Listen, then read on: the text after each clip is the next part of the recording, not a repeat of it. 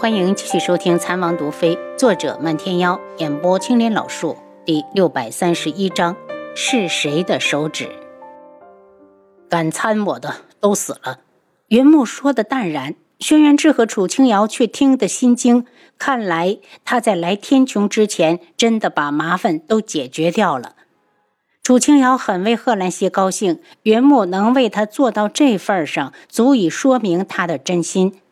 云木在这儿待了一会儿，对楚清瑶道：“妹妹，既然日子已经定下了，我明天就回苍隼国，三个月后我来迎娶。”楚清瑶想到了他上次被大将军赶出府的事情，不由莞尔：“大哥，我陪你去将军府吧。”云木知他是好意，拒绝道：“放心吧，大将军已经应允了我和希儿的亲事，必不会再难为我。”等云木走后，楚清瑶长叹了一口气。这个时代的车马脚程太慢了，以后大将军想见女儿一面都困难。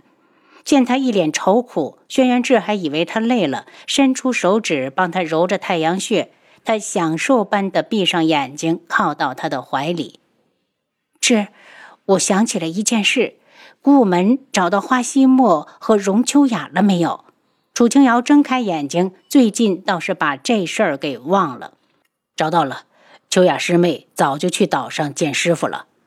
楚清瑶感叹道：“这世界可真小，真没想到西莫看上的女子竟然会是你的师妹，绕来绕去的都成了亲戚。”轩辕志笑起来：“师妹被师傅送到那么偏远的地方，都能被花西莫找到，可能他们的缘分真的是天定。”就像他和阿楚，是，我还是想去一门找童无。如果我们一直等着让他上门，太被动了。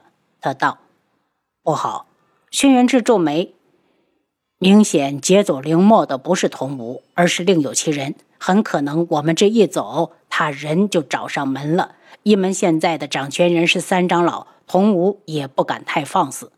晚上的时候，从院外就射进来一封信。暗卫追出好远，也没有追到人。这边有人把信捡起来，马上给王爷送来。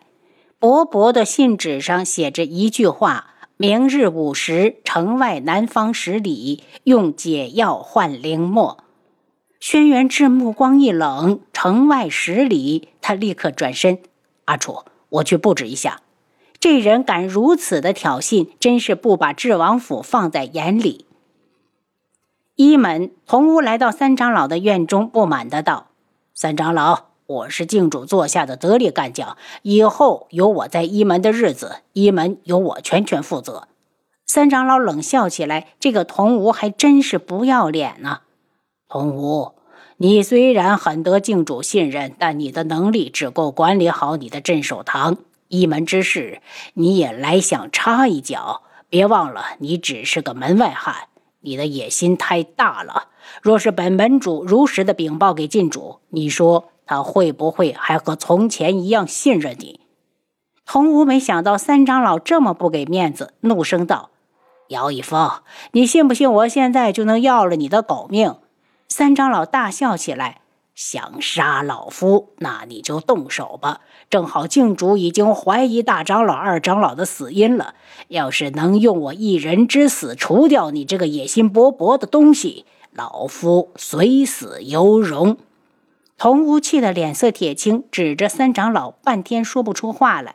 三长老忽然道：“童堂主，我一门与镇守堂虽然同属于静主麾下。”也不代表你可以在此为所欲为。童无因为身上的毒一直不解，伤口还没有愈合，已经想走了。可他想在走之前给三长老一个下马威，没想到三长老根本不惧他。他憋气带窝火的瞪了一眼三长老，这才不甘的下山去了。想解他身上的毒，只有一个法子，就是比楚清瑶交出解药。所以，他唯一去处就是天穹京城。智王府七杀七绝同时从外面回来。七杀道：“王爷，属下把京城外的五十里内全部搜了一遍，一个可疑的人也没找到。”轩辕志没表态，而是看向七绝：“王爷，属下带人把京城也搜了一遍，没有收获。”轩辕志冷着脸，这人是要和他玩捉迷藏吗？他是不是忘了这是谁的地盘了？为了防止大肆搜查会把那人吓跑，他道：“让大家隐匿，别露了行迹。”第二日巳时一到，轩辕志伪装成暗卫，跟着七绝一同随楚清瑶出城，往南方十里处行去。可能是他们来得太早，这里连个人影都没有。呜咽的冷风卷着枯黄的落叶在山间飞舞，不时的有鸦雀在林间飞起。好不容易等到了午时，发现这里根本没人来，楚清瑶便知道这人太狡猾了，根本就是在骗他们。正好暗卫从城里飞奔而来，王妃，有人在王府门口捡到了一截断指。轩辕志脸色一变，回府。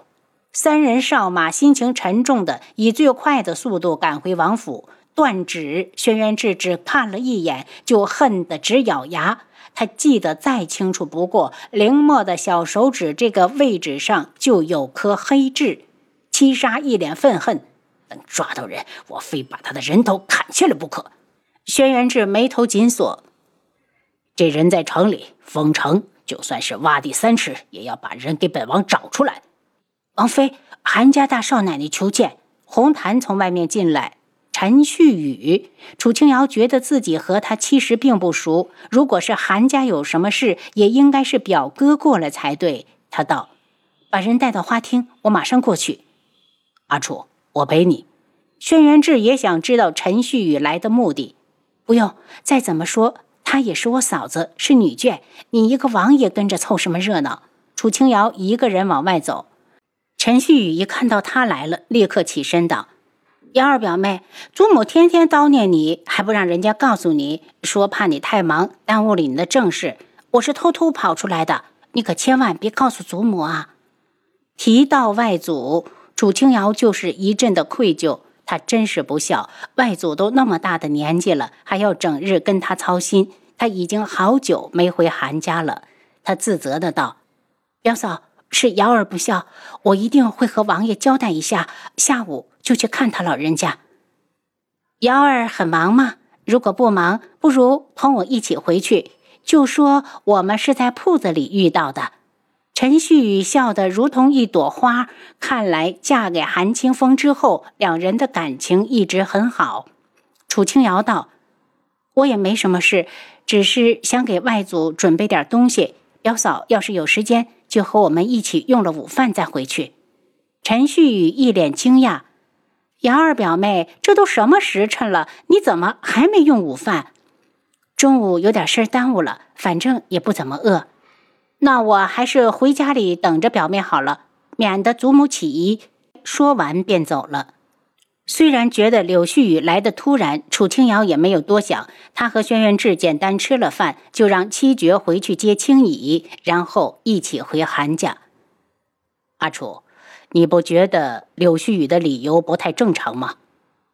轩辕志墨染似的眸子里带着幽深的光。韩清风最近好像并没有多忙。楚清瑶默然了一下，可能是表哥最近忙，所以没时间来找我。轩辕志用手替他捋了捋头发，但愿如此。我也不希望陈御史的女儿毁了他爹的名声。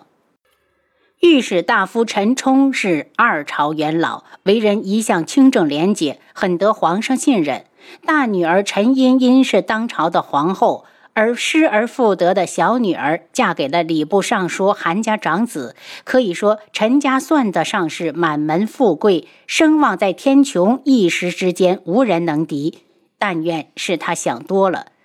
七杀接来青以后，楚清瑶带着已经备好的礼物，随着他们夫妻二人去了韩家。听说姚丫头来了，老夫人激动的就要出迎，韩夫人好说歹说，才把人拦住。老夫人看了眼柳絮雨，道：“絮雨，正好瑶儿来了，得让她帮你把把脉。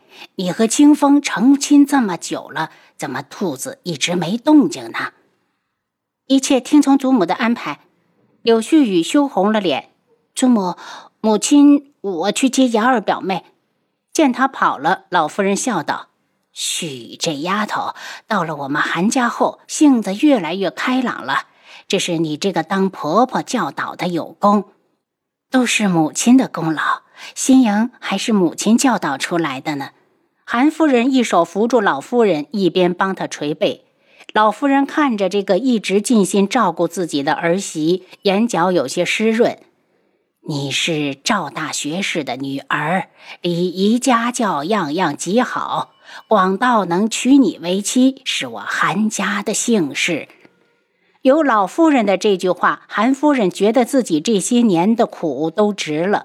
她抬头就看到楚清瑶和柳絮雨正扶着青姨进院，赶紧道：“母亲，我看瑶儿把青姨也带回来了。青姨已经有了身孕，听说折腾得够呛。”老夫人担忧的道：“赶紧让厨房去炖点补汤，给这丫头补补。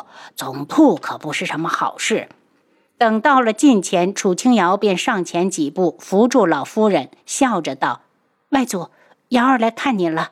好，好，回来就好。”老夫人鼻子发酸，被搀回了炕上。老夫人又急忙的召唤青姨：“青姨，地上凉，赶快到我身边来坐。你看你这小脸蜡黄黄的，这个折腾法可是真够受的。”祖母。我坐榻上就成，可能是在这会儿人多，青姨的精神好了许多。老夫人脸一沉，瑶儿，赶紧把青姨给我扶过来。青姨，这可是孕妇才有的待遇，你要是再不过去，祖母该生气了。楚清瑶乐呵呵地扶着青姨上炕，一旁的陈旭宇脸色一变，望了眼自己平坦的小腹。您刚才收听的是《蚕王毒妃》，作者漫天妖，演播青莲老树。